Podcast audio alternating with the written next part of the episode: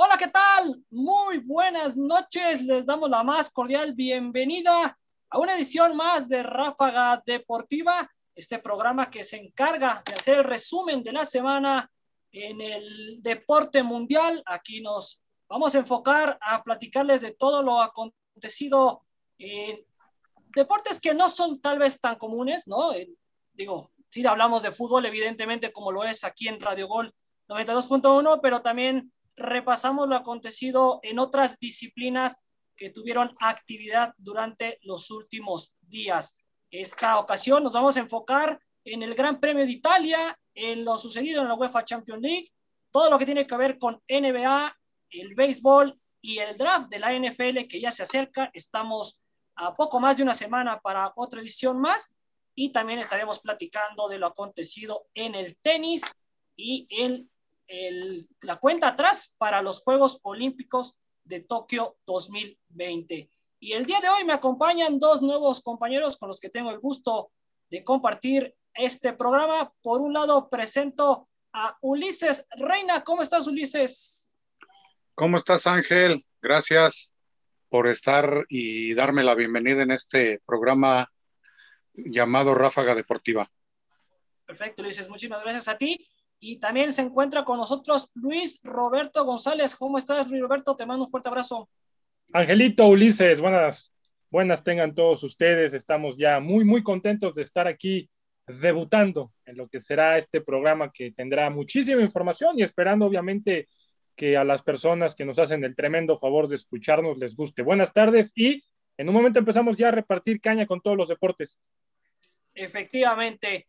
Recordamos a la gente que este podcast lo pueden escuchar en cualquier momento, entonces también si platicamos algo actual, pues entiéndase que, que se dio en ese, en ese momento, o tal vez días atrás, o se dará días posteriores, entonces para que estén eh, al pendiente de la, el resto de la información, como se vaya dando con el paso de los días. Y bueno, pues vamos a comenzar con lo acontecido en la Fórmula 1, porque el domingo, este, bueno, este domingo como tal, se celebró el segundo gran premio de la Fórmula 1, el premio de Italia, pero eh, fue un premio, un premio, una carrera muy complicada, muy accidentada, tuvo diferentes situaciones y aunque Sergio Pérez partía como segundo, terminó cayendo 10 posiciones y fue una carrera complicada tanto para su escudería eh, como para él. Pero para que nos dé el resto de los detalles, vamos con Luis Roberto,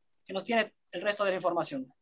Así es, Ángel, y bien lo acabas de comentar, se llevó a cabo este domingo 28 de abril el segundo gran premio pactado en el calendario de la Fórmula 1, en donde fue lamentablemente un día muy negro para el mexicano Sergio El Checo Pérez, quien acabó, quien acabó de arrancar como segundo lugar de la clasificación del día sábado que se llevó a cabo. Arrancó desde el segundo lugar, la pole la completó eh, Luis Hamilton y en tercer lugar su compañero de escudería Max Verstappen. Una carrera demasiado accidentada, demasiado accidentada debido al mal tiempo que se dio ahí en Italia en el Gran Premio de Emilio Romagna, de Emilia Romagna, perdón. Fue una carrera completamente trabada. Checo partió desde el segundo lugar, como lo acabo de comentar, y se fue accidentando poco a poco la misma.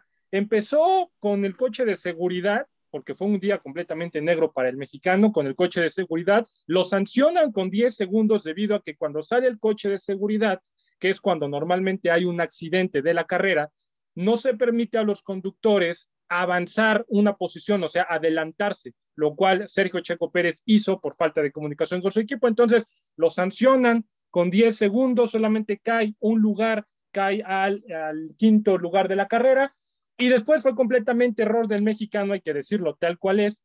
En la vuelta número 38, Checo derrapa mal hasta que era el decimocuarto lugar de la clasificación. Él aceptó completamente la culpa. Fue un error suyo, fue un error eh, que tuvo él a la hora de dar vuelta en esa curva.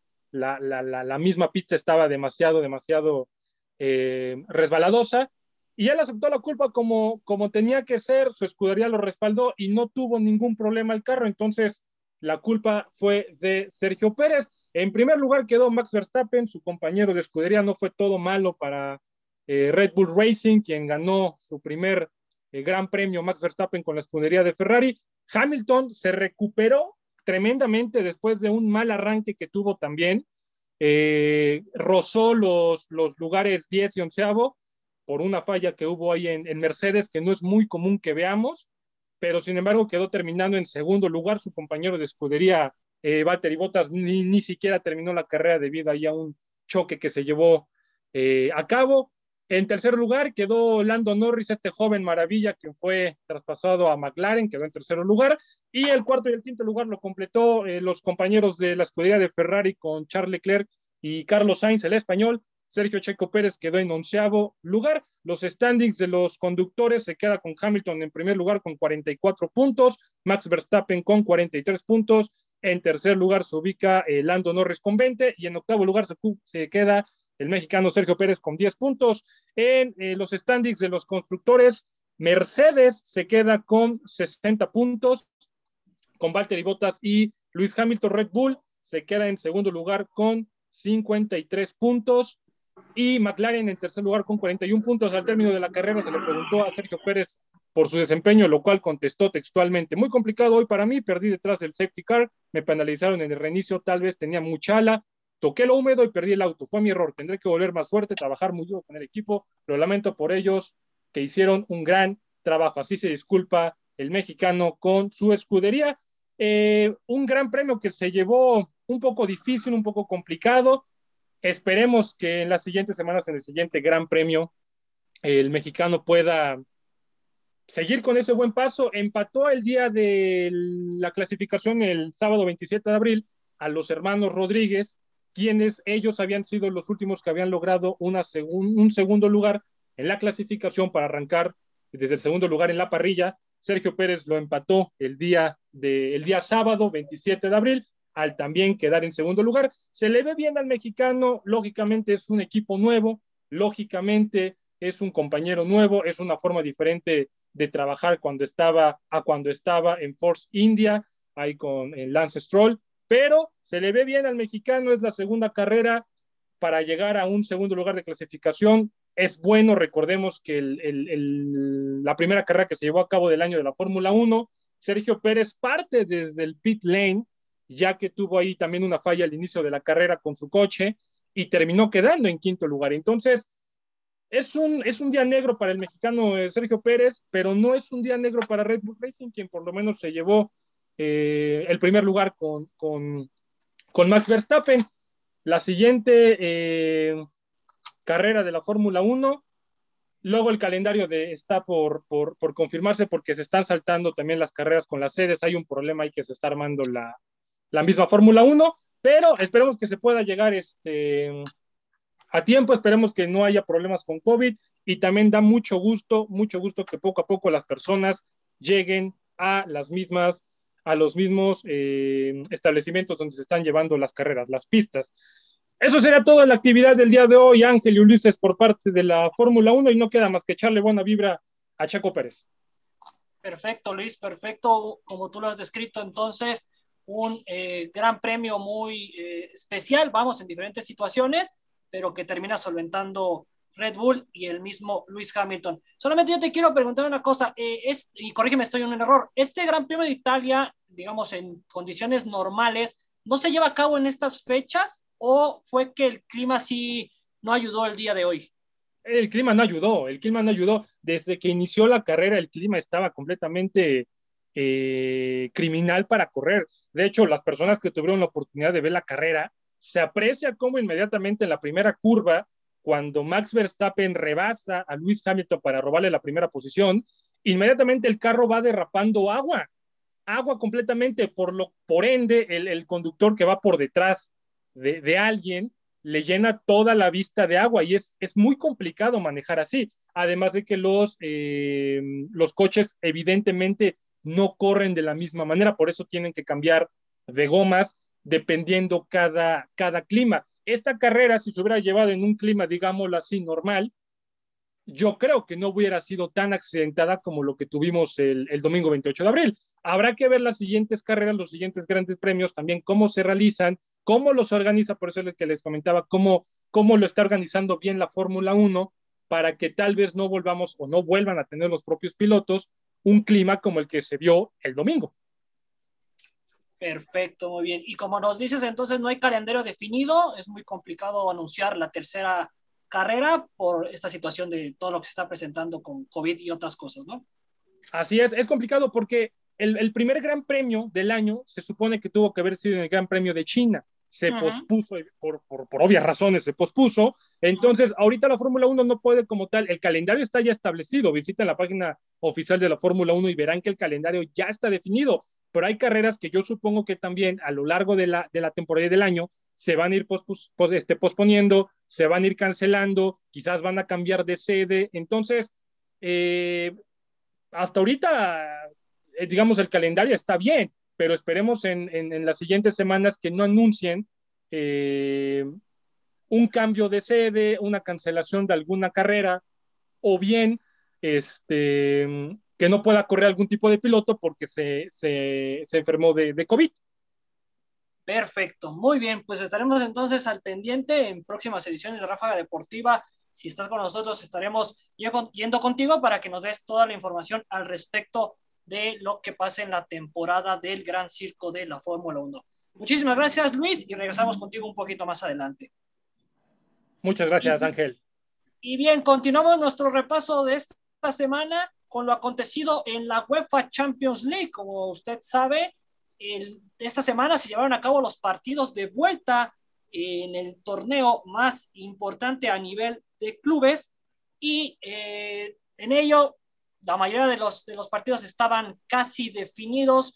El tema del París y el Bayern, cierto, era mínima la diferencia, pero el equipo de Mauricio Pochettino traía tres goles como ventaja eh, para haber hecho de visitante y eso lo logró consolidar en el Parque de los Príncipes.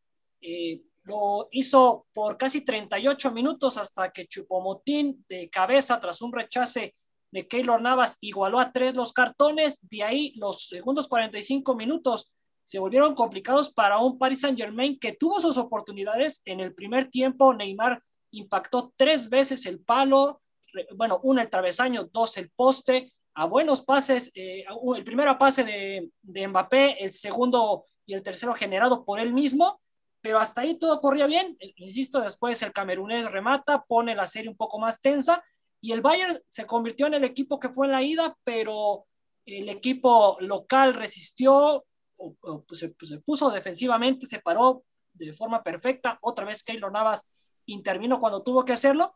Y de esta forma, el equipo del Bayern Múnich se dio el trono, se despide de la UEFA Champions League. Pensábamos, pensábamos muchos que iba a ser uno de los equipos o, o de los más recientes, vamos, en defender el título y termina cayendo ante el subcampeón actual, sabíamos era la reedición de la final, y eso eh, pues también ocasionado por las diferentes lesiones que el equipo del Bayern Múnich presentó, evidentemente entre ellas la de Robert Lewandowski. Posteriormente y al margen de ello, el fin de, este fin de semana el equipo gana, pero eh, su director Hansi Flick anuncia que, se, que ha solicitado su salida y veremos qué pasa con los alemanes. Ese mismo día, el Chelsea llegaba con una ventaja mucho más sólida que había cosechado en Sevilla, porque esta serie ante el Porto se tuvo que jugar así debido a las restricciones de viaje. También se plantó de forma perfecta en este partido de vuelta, eh, no tuvo muchas complicaciones. El Tecatito Corona eh, ayudó, pero de alguna forma terminó siendo más su, el reflejo de su actuación en la ida y, en cuestiones negativas por ese robo de balón con el que se generó la segunda anotación que en cuestiones ofensivas. Y así eh, el último mexicano que quedaba en UEFA Champions League se despide junto con el Porto, que le costó mucho trabajo abrir a un Chelsea que ha levantado, que ha repuntado con Thomas Tuchel, que lo agarró a inicios de año. Y recordemos, despidieron a, a Frank Lampard y así ya el Chelsea eh, se vuelve a meter, insisto, a, la, las semifinales. Tenía mucho tiempo sin presentarse entre los mejores cuatro de la UEFA Champions League.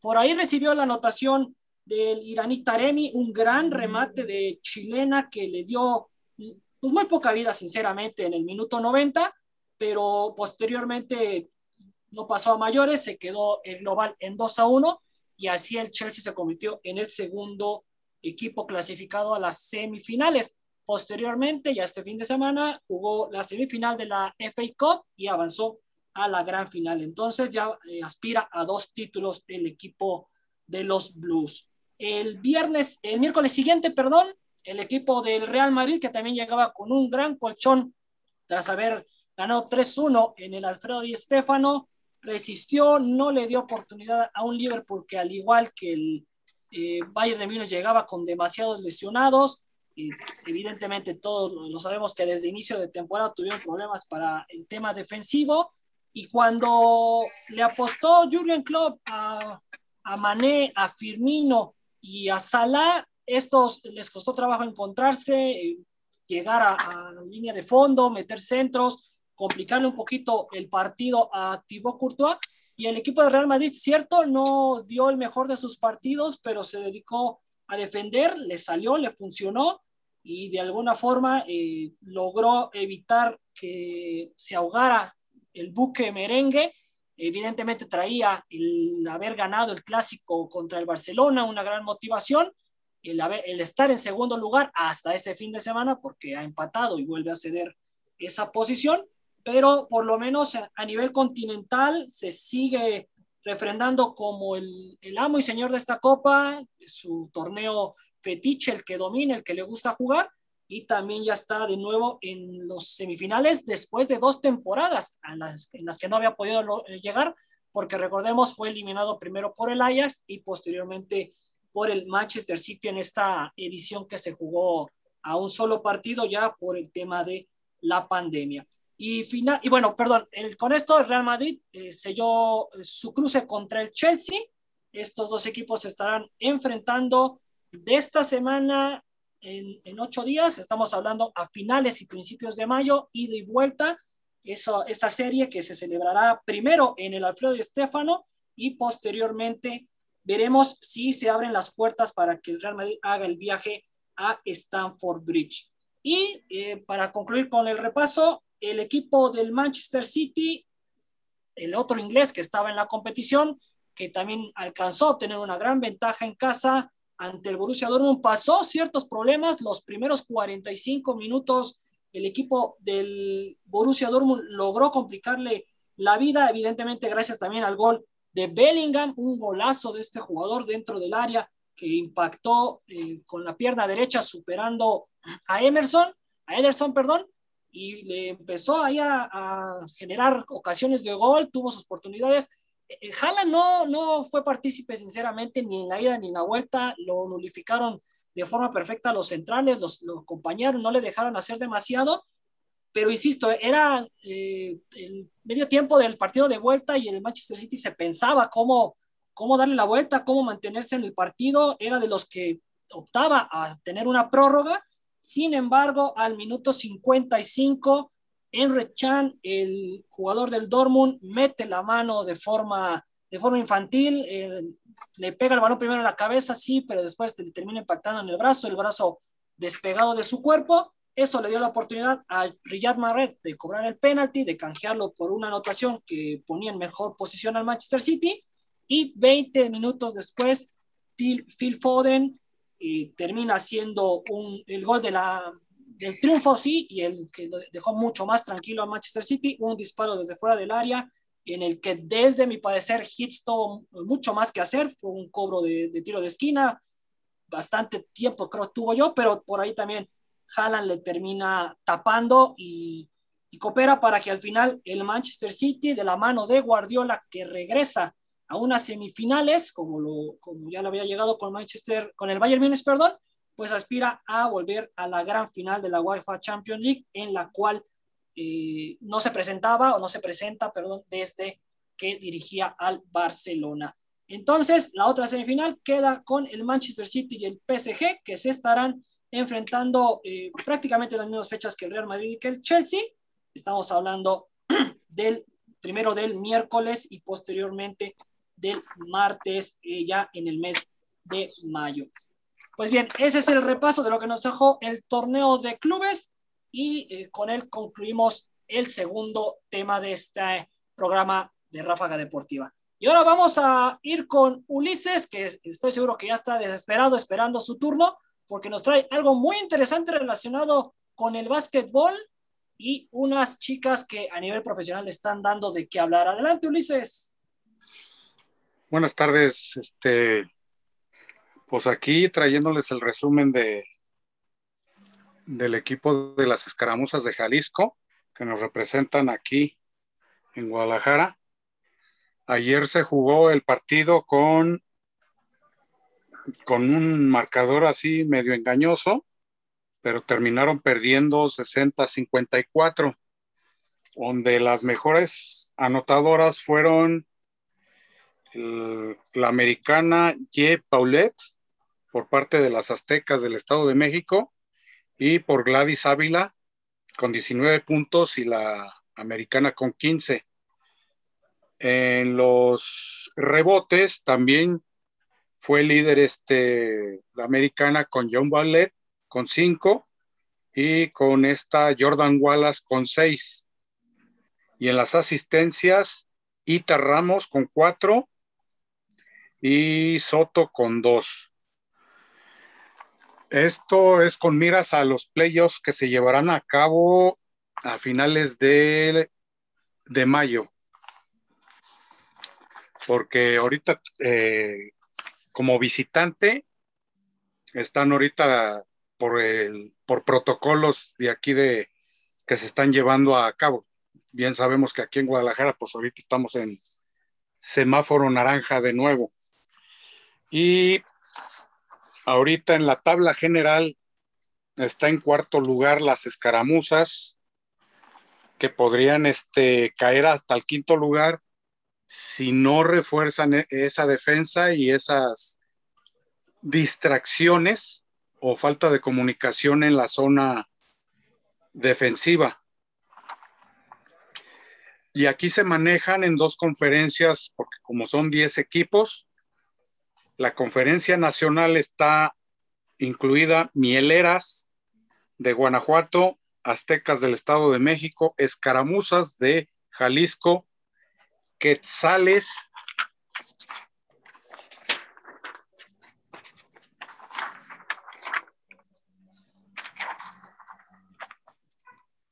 y Marineras de Puerto Vallarta. Y en la conferencia mexicana, como le hacen llamar, están las lobas, las racers de Saltillo, las barreteras de Zacatecas, las mezcaltecas y las algodoneras. Y ahorita en la conferencia nacional, las mieleras son las que llevan ahorita nueve, nueve ceros, son las que están invictas.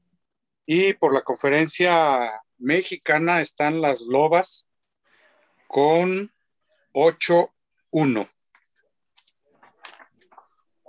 Eso por parte de la Liga Mexicana de Baloncesto Profesional Femenil. Perfecto, Ulises. Disculpa, nada más para, ponernos un poquito en contexto, esta liga es igual de profesional que la varonil, ¿no? Que la que existe, en la que juega eh, Fuerza Regia, en la que juegan los, los capitanes, los, eh, sí, los capitanes, perdón, de la ciudad de México es exactamente lo mismo, nada más que en versión femenil, ¿verdad? Sí, en versión femenil. Ok. Perfecto. ¿Y esta de cuándo a cuándo se lleva a cabo? ¿Cuándo tiene su, fase de ya de finales de playoffs? De playoff va a empezar a, finales de a finales de mayo, Ángel. Ok. Sí, porque eh, el domingo 30 de mayo las escaramuzas jugarían este, contra mezcaltecas de Nayarit y de ahí ya empieza la fase. Cuartos de final, semifinal, finales.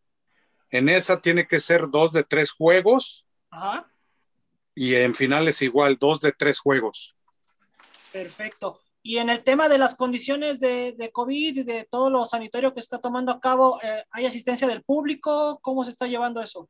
Inclusive eso se está este, definiendo porque en el primer partido, sí, en el primer partido que se llevó a cabo, se llevó en un este, especie de gimnasio, pero que está adecuado como, como duela. Ok. Allá por, en un gimnasio de Tonalá. Ok. Fue los primeros partidos.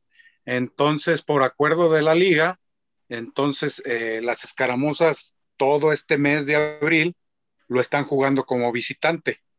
Ah, muy bien, perfecto. Porque antes se llevaba visitante, local visitante, pero todo esto va a ser este de visita. Y en mayo eh, van a terminar siendo locales. Perfecto, muy bien. Para, para ya finalizar y para prepararse rumbo a los playoffs, ¿no? Exactamente. Perfecto, Ulises. Muy bien, no, pues muy interesante. La verdad es que, digo, no sé a nivel local qué tanto se sigue esta liga, a nivel nacional, yo sinceramente no había escuchado mucho de ellos, pero da mucho gusto saber que, que se está desarrollando, sin, que se pudieron poner de acuerdo y que sobre todo las escaramuzas están representando eh, al, al estado de Jalisco de esta forma.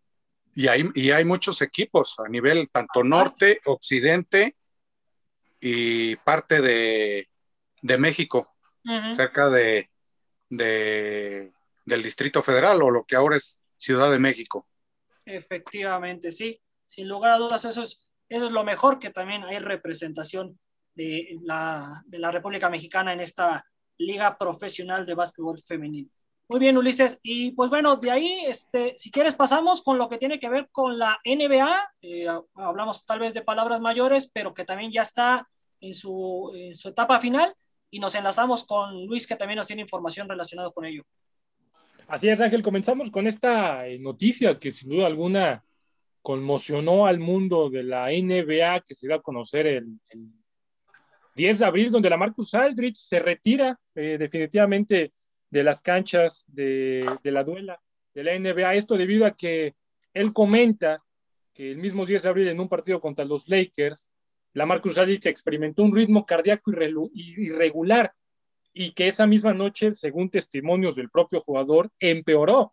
Entonces, se retira definitivamente, definitivamente eh, la Marcus Aldrich, quien inició los Portland Trail Blazers, de ahí fue cambiado al equipo de San Antonio con Greg Popovich y tenía escasamente una semana que había sido cambiado a los Nets de Brooklyn, los Brooklyn Nets que están armando un equipazo completamente. Yo no recuerdo haber visto a un equipo de la NBA como los Nets de Brooklyn así de armados. Recuerdo a los Golden State Warriors del 2017 cuando estaba eh, Steve Curry, Clay Thompson, Draymond Green, estaba Kevin Durant, el, el mismo Steve Kerr. Hoy completamente esos Warriors son otra cosa. Ya pasando en temas de actividad de la NBA, el día, el día domingo, eh, los Nets de Brooklyn cayeron 107 a 109 con el hit de Miami, los campeones de la conferencia del Este. Kevin Durant salió en el primer cuarto debido a un choque de rodillas, quien solamente pudo anotar 8 puntos en ese partido. Kyrie Irving anotó 20 puntos, James Harden no jugó y Landry Shamet desde la banca con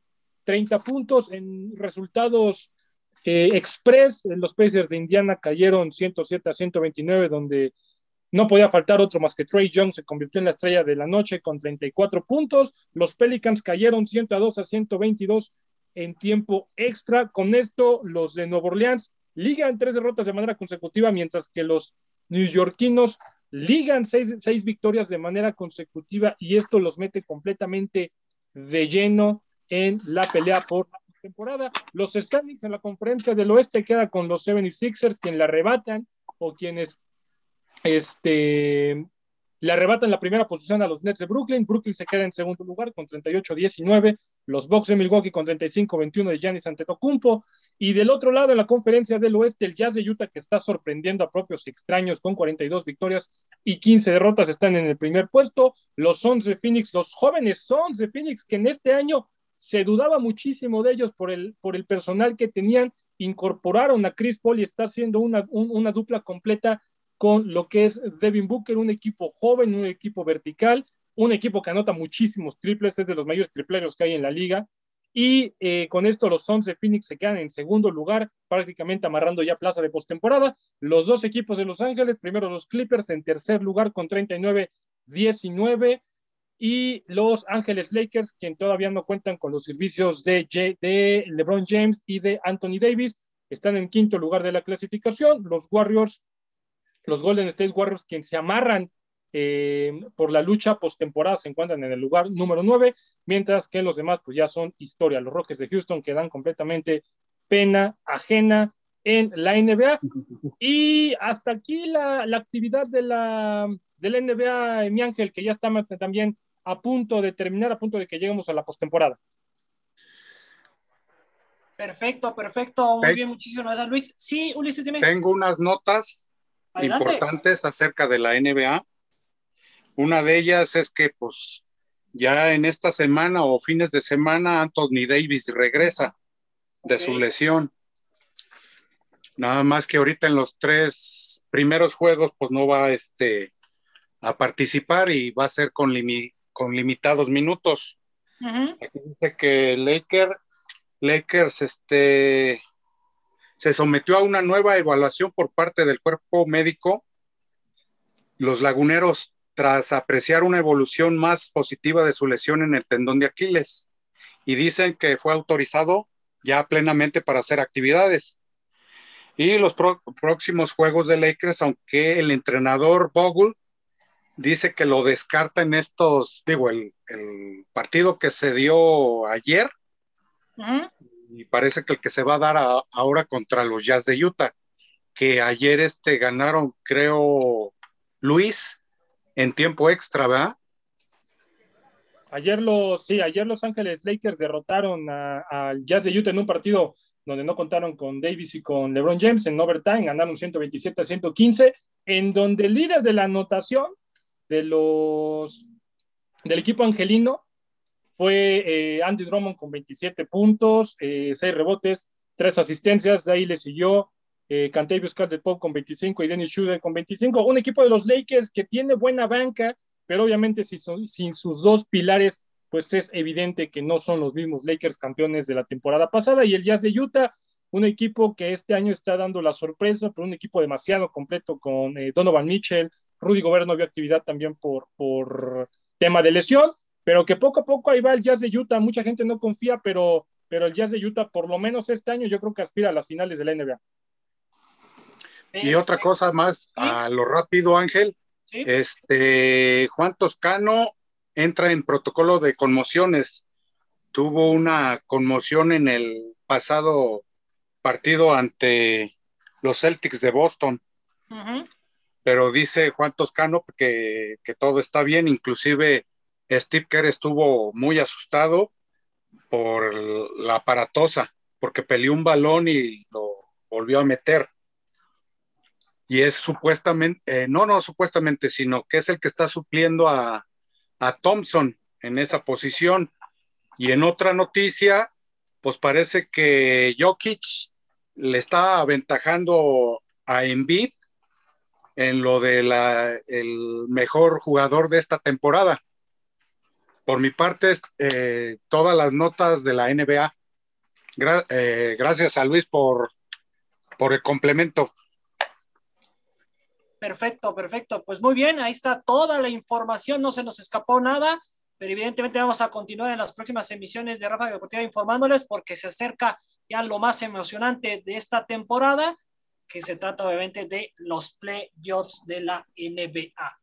Pues muy bien, regresamos más adelante con mis compañeros y ahora vamos a cambiar nuevamente de deporte, lo prometido es deuda, y vamos a hablar de tenis porque en esta semana se desarrollaron dos eventos importantes, uno en el lado varonil, otro en el lado femenil. Vamos a comenzar con lo acontecido con las mujeres porque hubo series de la Copa Billie Jean King, esta copa que antes era conocida como Copa Fed o Copa Federación, la cual es la más importante a nivel de equipos, pues tuvo sus series de playoffs, que son eh, la penúltima etapa antes de llegar a las finales, la que da el pase para los qualifiers y la que en todo caso si caes regresas a la fase de grupos. Pues bien, ahí México tuvo participación, pero desafortunadamente cayeron derrotadas ante Gran Bretaña.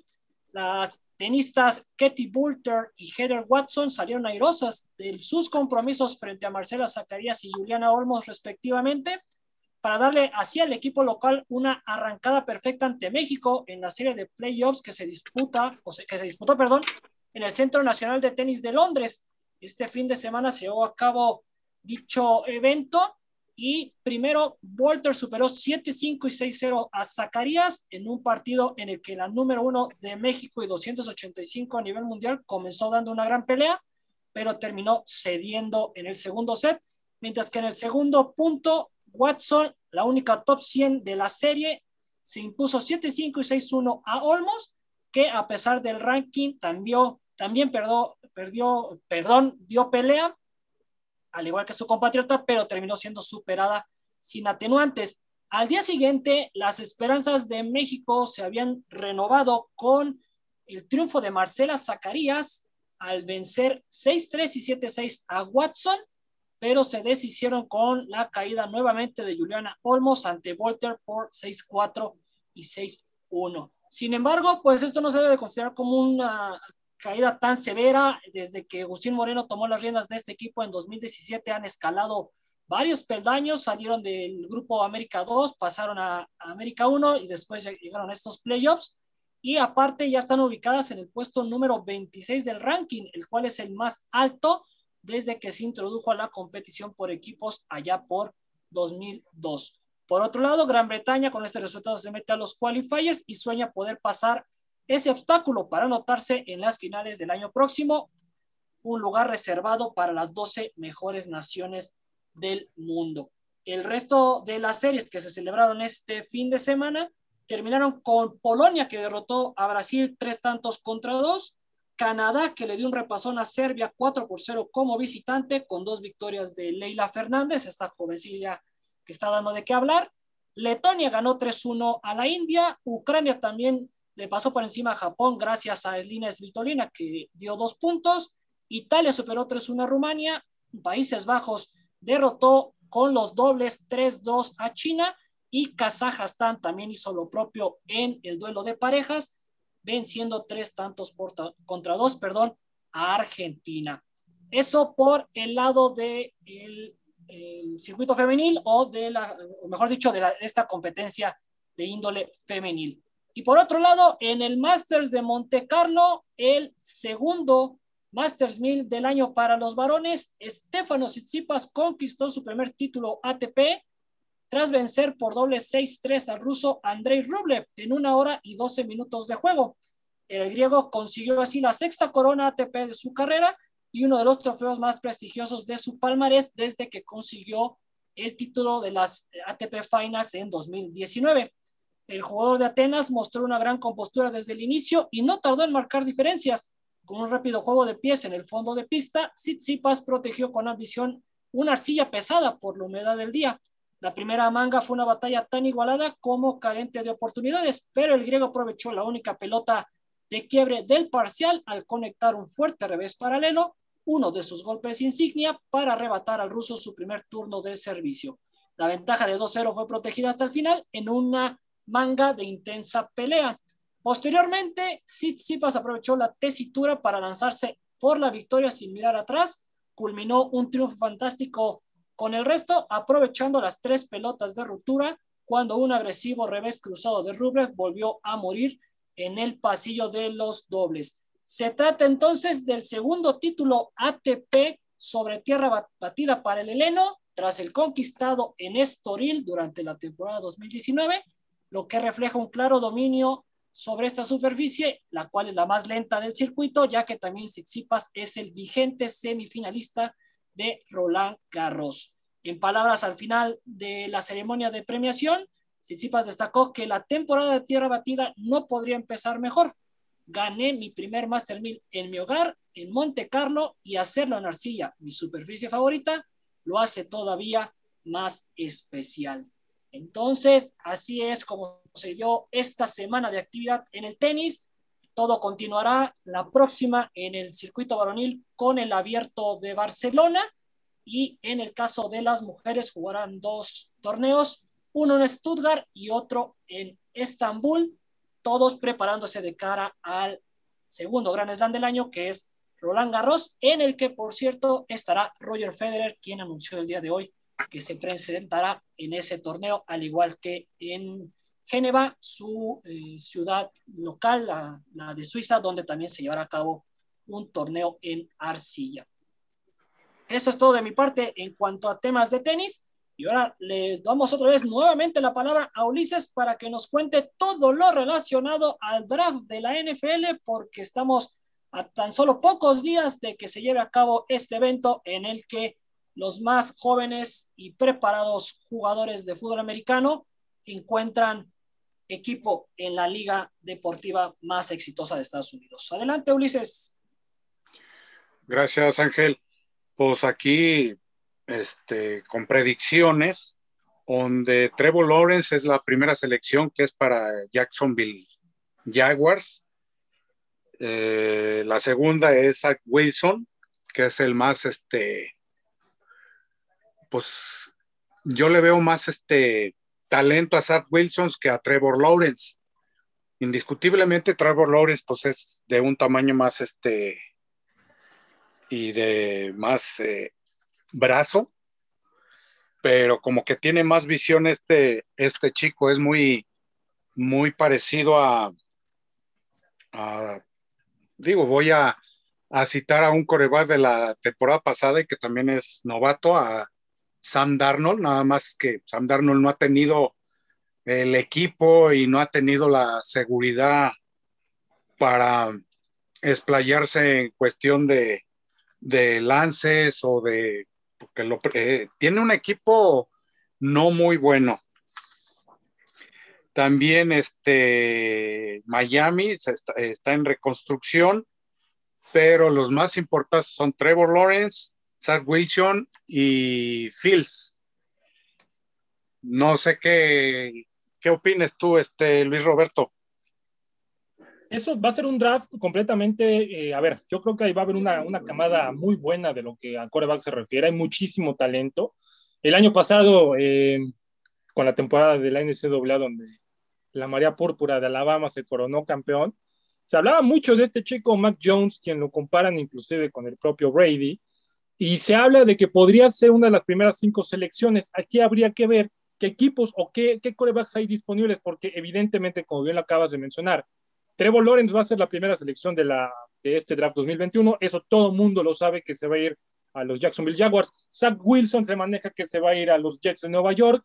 Justin Fields, hay posible trade con el equipo de, de Miami, ya que Miami tiene la tercera selección global. San Francisco va a buscar un canje para traer justamente a este coreback egresado de Ohio State. Se habla también de, por ejemplo, este muchacho de Trey Lance de, de, la Universidad de North Dakota State, que aunque no pertenece a la División 1 de la NCAA, tuvo muy buenos números la temporada pasada.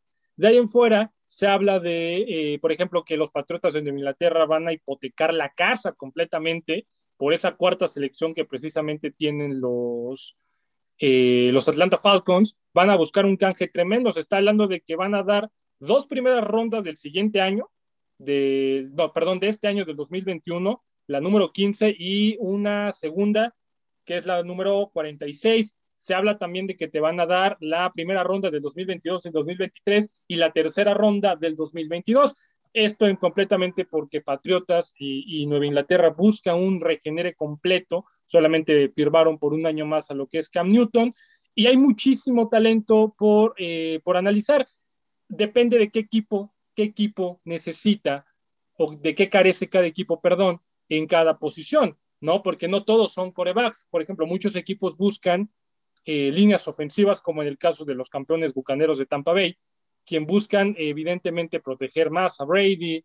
Eh, se habla de que, por ejemplo, los corredores superestrella, que es que a mi gusto fue el mejor eh, running back de la temporada pasada, como Travis Etienne, puede hacer un una transferencia con Trevor Lawrence, perdón, con los Jacksonville Jaguars para llegar justamente con lo que es Trevor Lawrence. Entonces, es un draft también que se va a hacer, eh, va a ser con el estilo que todos conocemos usualmente, que es donde están en una sede. Eh, ahorita les confirmo la sede porque no recuerdo dónde va a ser, pero... En Cleveland. En Cleveland, es en la, en la casa de los cafés de Cleveland, se va a llevar en Cleveland. Entonces, el año pasado, si todos lo vieron y todos recordamos, fue un draft un poco ortodoxo, en donde se llevaron las selecciones del draft desde casa. Salió Roger Goodell, el comisionado de la liga, desde casa a anunciar las propias elecciones que los jugadores estaban en casa. Regresa el formato actual, el formato que todos conocemos y que a todos nos gustan, evidentemente con un aforo no tan lleno como en otras ocasiones, pero regresa a un formato que ya todo mundo conoce. Entonces, es buena noticia para el NFL, buena noticia para los jóvenes y sobre todo hay una camada muy importante de, jugadores disponibles para este año. Hay de todo, hay alas cerradas, hay corebacks, hay corredores, hay safeties, hay lanebackers, hay pateadores inclusive. Entonces, va a ser muy, muy emocionante ver el, el, el draft del NFL que se va a llevar a cabo el día jueves 29 de abril del presente año y va a terminar el sábado primero de mayo. Oye, Luis, pero va a ser este, una locura en cuestión de los, de los corebacks, ¿eh? porque ahí va a ser un, una guerra de, de ofrecimientos, una guerra psicológica, una guerra de estrategias por parte de los gerentes generales de cada equipo, y me refiero por Trevor Lawrence, por Justin Fields, por Zach Wilson, porque Zach Wilson, así que lo tenga el, el, este, el flamante entrenador de los Jets, que antes era el coordinador defensivo de, de los 49, no va a ser tan fácil para... Mm, se me va el nombre del, del coordinador, que ahora es el entrenador de los Jets. Luis. Es Robert Sale, Robert Sale. Ajá. Y te digo. El, el, año, el año pasado era coordinador defensivo de los 49ers, un motivador completo, pero Robert Sale. Y no sé cómo veas esas estrategias y guerras.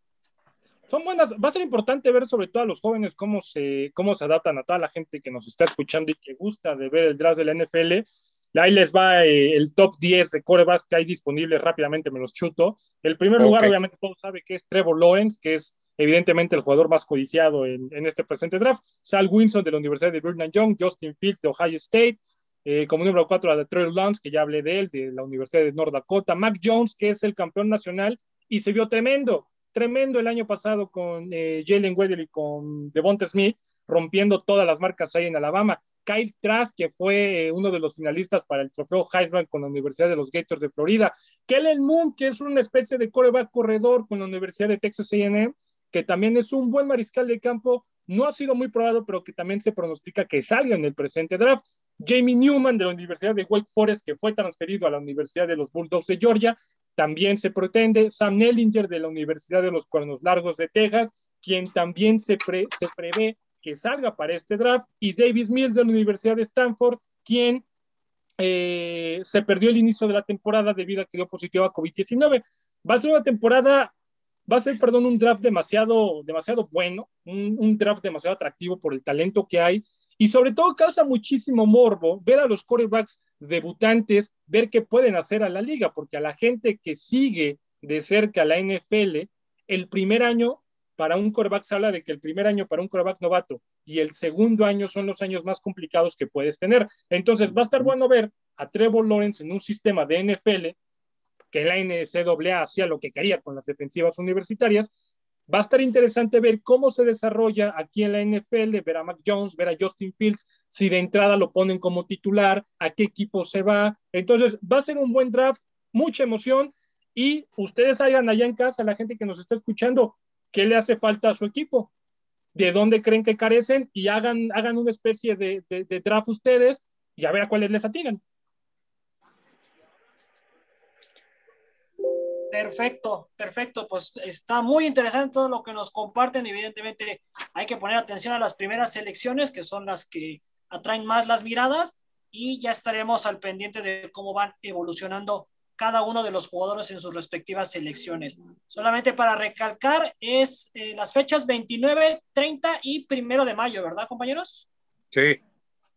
Perfecto, pues ahí está. Entonces, estamos a cuestión de semana y media para que podamos vivir nuevamente ese draft de la NFL que, como recalca Luis Roberto, se volverá a hacer eh, con eh, gente presente, con temas ya de, sin tanta sana distancia y demás, y eh, pues como normalmente se había celebrado hasta antes de esta pandemia. Muy bien, pues muchas gracias nuevamente Ulises y Luis, pero nos quedamos contigo Luis porque nos tienes resultados del béisbol y también nos vas a contar sobre ese sin hit que consiguió Carlos Rodón. Así es, mi querido Ángel. Rozó la gloria el estadounidense lanzador de, 30, de 28 años, Carlos Rodón, lanzó el vigésimo juego sin hit carrera en la historia de los Medias Blancas de Chicago. Esto estaba primero que nada pactado para subir a la lomita el lunes 13 de este mes de abril, pero debido a, problemas estomacales que presentó, lo movieron para el miércoles 15 y estuvo muy, muy cerca de alcanzar la perfección. ¿Por qué te digo eso? El lanzador de 28 años estuvo a dos outs de lanzar el juego perfecto hasta que le pegó a Roberto Pérez en la novena entrada. Ese partido lo ganaron los Chicago White Sox 8-0 a los indios de Cleveland. Lo complicado que es lanzar un juego sin hit, pero todavía más complicado lanzar un juego eh, perfecto. Se quedó a dos outs solamente Carlos Rodón, en donde su equipo, repito, se lleva la victoria 8 por 0 ante los indios de Cleveland. Esto pasó el miércoles 15 de abril, muy cerca de, rozar la gloria. Entrando en temas ya de resultados, los Yankees el día de hoy perdieron 4 por 2 contra las rayas de Tampa Bay. Con esto, los del Bronx ligan su quinta derrota de manera consecutiva. El pitcher perdedor fue Jerry Cole, quien recordemos todos el año pasado llegó a los Astros de Houston, hizo maravillas. Yankees le ofreció un contrato, vaya, jugosísimo a lo que es este, este pitcher. Apostó la casa con, con, con Jared Cole quien ha resultado eh, altas y bajas, tiene récord de 2-1, lo firmaron por 324 eh, millones de dólares, lo que nada más es eso, imagínense la cantidad de dinero que estamos hablando, pero bueno, con esto los Yankees se meten al sótano de su división, un equipo de Nueva York que no batea, que no está bateando, un equipo que no está pichando bien, y un equipo que evidentemente se espera que no solamente esté en la cima de su propia división, sino que también se espera que llegue a lo que es la, la, la, serie mundial. Entonces va a estar también interesante ver cómo se desarrolla esta temporada. Llevamos muy poco de temporada, apenas estamos empezando, pero eh, va, a estar, va a estar bueno ver cómo, cómo se va eh, poniendo. Por otra parte, los Medias Rojas de Boston el día de hoy en doble tanda perdieron contra sus hermanos, los Medias Blancas, en, doble tanda. Recordemos que también los partidos que se juegan dos veces el mismo día solamente duran siete entradas. Esto es un formato que se lleva desde el año pasado, que a mi parecer está bueno, está interesante porque no se alargan tanto los juegos y no se cansan tanto los jugadores. El mejor récord de lo que es las grandes ligas lo tiene el equipo de los Medias Rojas de Boston. También en otros resultados más, Los Ángeles Dodgers por fin perdieron el día domingo ante los padres de San Diego. Con esto los Dodgers ligan, no, perdón, con esto los Dodgers tienen su tercera derrota de la campaña, apenas tres derrotas. Mucha gente piensa que otra vez van a llegar a lo que es el clásico de otoño. El día de hoy perdieron contra los padres de San Diego, unos padres que están en reconstrucción, unos padres que quienes también apostaron la casa completamente con Fernando Tatís. Y en otros temas también, lo que es los Astros de Houston cayeron el día de hoy ante los, eh, perdón, cayeron el día domingo 7-2 ante los Seattle Mariners. Con esto también Houston termina eh, una racha de dos victorias consecutivas. Venía muy mal jugando el equipo de, de los Astros, el equipo que en su momento fue campeón en la temporada del 2000 18 tenían siete derrotas de manera consecutiva. El día 4, no, perdón, el día 17 le ganaron a Seattle, pierden el 18 contra los Seattle Mariners otra vez y los mismos Astros arrancan serie lo que es el 20 contra los Rockies de Colorado, solamente es una serie pequeña de dos partidos y de ahí se van con los Angels de Anaheim. También los mexicanos en la gran carpa, los hermanos Urias logran cuadrangular ambos. Esto es algo que nunca se había eh, presentado en las, en las grandes ligas, que ambos, que, unos hermanos mexicanos dieran cuadrangular el mismo día. Los hermanos Urias son la cuarta pareja de mexicanos que han logrado representar a México en las ligas mayores. Los, los hermanos eh, Urias, los primeros fueron los pitchers Vicente y su hermano Enrique Romo, que fueron oriundos de Santa Rosalía, Baja California Sur. Y la carrera de Enrique solamente duró seis años jugando para Seattle y para Pittsburgh entre el 77 y el 82.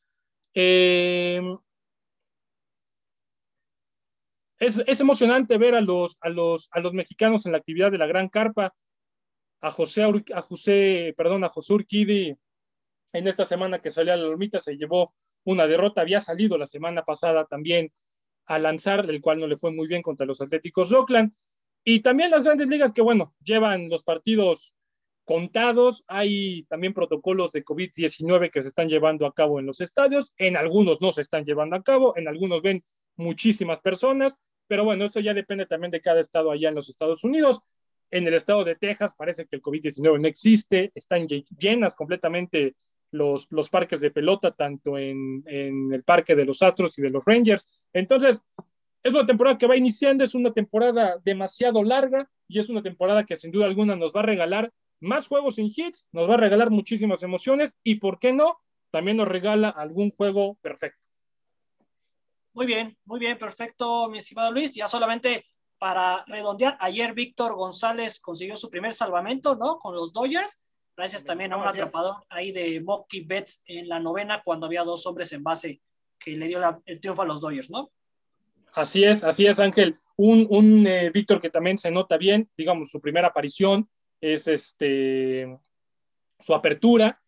Y lo hizo bien, el, mexicano lo hizo bien. También ahí está eh, Julio Urias, quien está siendo un factor referente dentro de la rotación abridora de los Dodgers, con Kershaw, con Trevor Bauer, con Walker Bueller, con Dustin May. Entonces ahí también el mexicano está haciendo buen, buena batería con lo que es el equipo, el picheo, perdón, de, de los angelinos. Y Dave Roberts cada vez le demuestra más confianza al mexicano. Efectivamente. Y la semana pasada ambos recibieron su anillo de campeón, un anillo muy bonito, muy costoso y en definitiva muy representativo tras tantos años sin quedar campeones. Muy bien, pues muchísimas gracias Luis y vamos ya a cerrar este programa de Ráfaga Deportiva para ponerlos al tanto con todo lo que tiene que ver con los Juegos Olímpicos, sobre todo en temas de eh, eventos que marcan la cuenta atrás para los Juegos Olímpicos de Tokio 2020. Y este miércoles se celebró que eh, empezó la cuenta hacia de 100 días para la inauguración con una emotiva presentación de los anillos olímpicos en el monte Takao, uno de los miradores más representativos de Tokio, y con una ceremonia conmemorativa con las mascotas olímpicas y paralímpicas en el centro de Tokio. Los Juegos serán la celebración de la resiliencia, solidaridad y la humanidad compartida.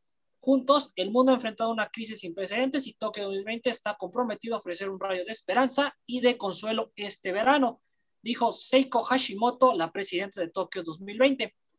Como banda sonora de ese evento, se interpretó una Sakura, que es una canción folclórica tradicional representativa de Japón, interpretada con un taishigoto, un instrumento musical de cuerda japonés. Asimismo, entre aplausos se revelaron también unas coloridas estatuas de Mirai Towa y Sumeiti, mascota olímpica y paralímpica respectivamente, fuera del edificio TMG por la gobernadora de Tokio y el vicepresidente de Tokio 2020, Endo Toishiaki. Al mismo tiempo fueron presentados estos anillos en un evento que estuvo acompañado por una ceremonial melodía de caracola a cargo de monjes de templos cercanos y la mascota olímpica Mirai Towa. En los próximos 100 días, Tokio 2020 continuará perfeccionando sus planes, ha explicado la presidenta Hashimoto. Las guías de medidas serán actualizadas para incluir más detalles y contemplar los consejos más actualizados de los expertos. Todos los elementos se perfeccionarán con el objetivo de garantizar un entorno seguro en el que los atletas puedan dar lo mejor de sí mismos. Entonces, pues ya estamos, ya estamos muy cerca de que por fin se lleven a cabo estos Juegos Olímpicos. El próximo miércoles habrá sorteo del fútbol, tanto varonil y femenil. Ya están los bombos. México está en el bombo 2 junto con Alemania, España y Honduras. Y veremos qué le depara la suerte para ese evento del fútbol femenil.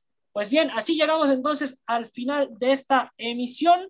Agradeciéndole a todos ustedes que nos hayan escuchado. Cualquier día, cualquier momento es bueno para darle un repaso a la semana y también me despido de mis compañeros eh, y les voy a solicitar, por favor, por un lado, primero a Ulises Reina. Ulises, tus redes sociales y en dónde más te podemos escuchar aquí en Radio Gol. Este, pues ahorita en Radio Gol todavía no tengo programa de, eh, definido, pero mis redes sociales es de mi medio. TikTok es Ulises School Racing. En Facebook es el Mundo Metal Deportivo de Odiseus. En Instagram es Metal Deportivo de Odiseus. Odiseus es con Y en vez de I latina. Y en Twitter estoy en Odi School-73. Perfecto, pues ahí te puede seguir entonces la gente. Y ya tienes programa, mi Ulises, ya lo puedes decir oficialmente, Ráfaga Deportiva es tu lugar. Ok, digo, aparte de Ráfaga Deportiva. Perfecto, muy bien. Pues muchísimas gracias, Ulises, por todo lo que nos brindaste el día de hoy. Te deseo un excelente inicio de semana. Y, a Roberto, ¿dónde te podemos escuchar y cuáles son tus redes? Sí, mi ángel, eh, mis redes sociales en Instagram me pueden encontrar como luisro-gb, en mi página de Facebook como Luis González, en Twitter como Luis-Roberto99 y obviamente me pueden escuchar cada semana para dar, como bien lo dice Ángel Estrada, el repasón de la semana deportiva, aquí por supuesto en Ráfaga Deportiva, en Radio Gol, la campeona entre barridas y patadas. Y bueno, de allá donde seamos invitados, mi querido Ángel, vamos a estar eh, hablando, polemizando, dando nota, dando información, pero sobre todo eh, que las personas que nos escuchan se lleven un buen sabor de boca. Sin lugar a dudas, eso es lo que buscamos. Muchísimas gracias, Luis. También te deseo lo mejor para esta siguiente semana. Yo me despido, yo soy Ángel Estrada, en Twitter como arroba estradatos, y a mí me pueden escuchar evidentemente en Rafael Deportiva y también en las narraciones que realizamos a través de Radio Gol 92.1. Nos despedimos, muchísimas gracias, que la pasen muy bien y nos escuchamos en la próxima.